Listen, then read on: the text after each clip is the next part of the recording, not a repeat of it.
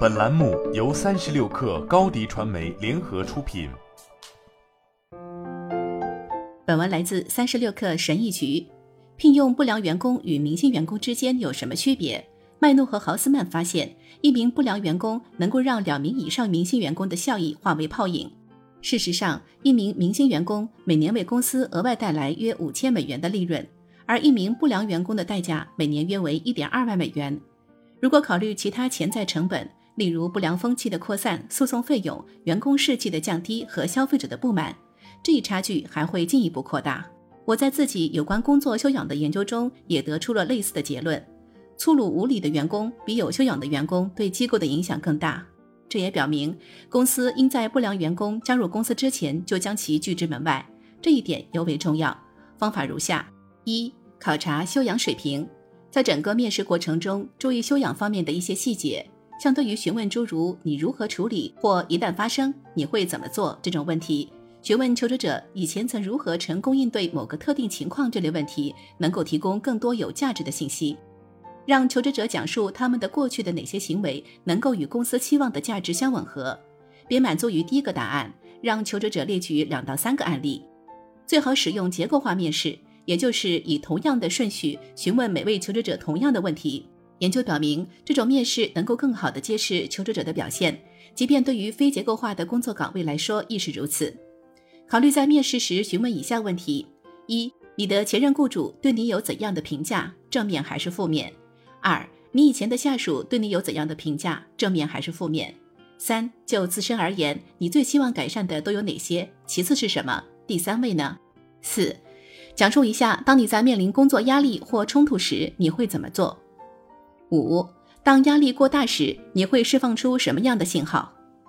六，都有过哪些失败？描述一下具体情形，自己是如何应对的，以及你从中学到了什么？二。让你的团队参与其中，让你的团队与求职者外出共进午餐或晚餐，或带着他们看一场球赛。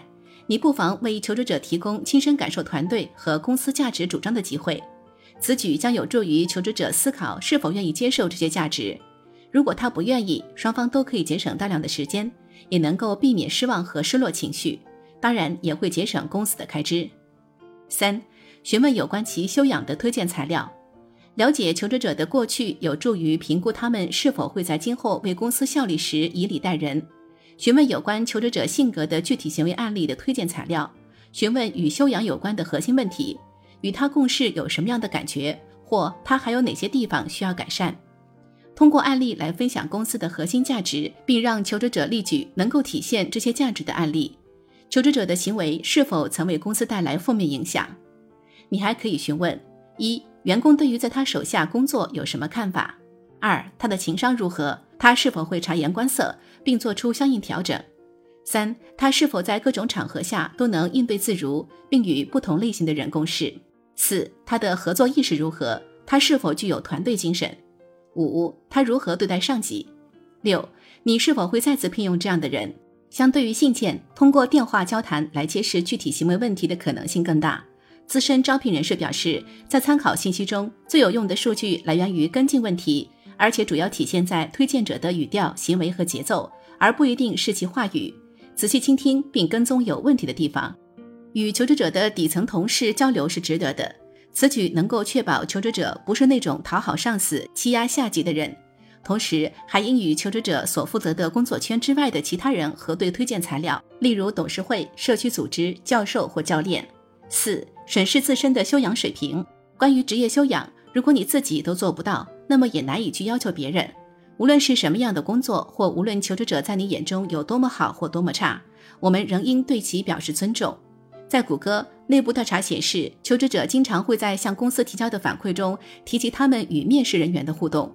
同时，内部调查还显示，在评估整个招聘体验时，这一点比工作种类、福利或他们与招聘者的互动更为重要。我们应教导所有的面试人员要做到以礼待人。好了，本期节目就是这样，下期节目我们不见不散。你的视频营销就缺一个爆款，找高低传媒，创意热度爆起来，品效合一爆起来。